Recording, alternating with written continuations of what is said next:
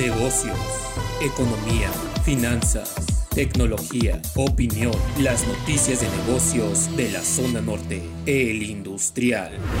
Datos de la Organización para la Cooperación y el Desarrollo Económico revelaron que México se mantuvo como el segundo país integrante con la mayor inflación de 5.8% anual durante julio del 2021, solo superado por Turquía. El INEGI informó que el índice de confianza del consumidor se ubicó en 42.7 puntos en agosto, lo que significó una disminución de 1.2 puntos con respecto al mes anterior. Moody's advirtió que si en el mediano plazo México tiene un crecimiento económico inferior a 2%, esto podría ser un factor para que disminuya la calificación crediticia de la deuda soberana. El Coneval urgió al gobierno federal a canalizar los recursos del presupuesto de egresos 2022 hacia la población que más padeció la crisis económica derivada de la pandemia por COVID-19.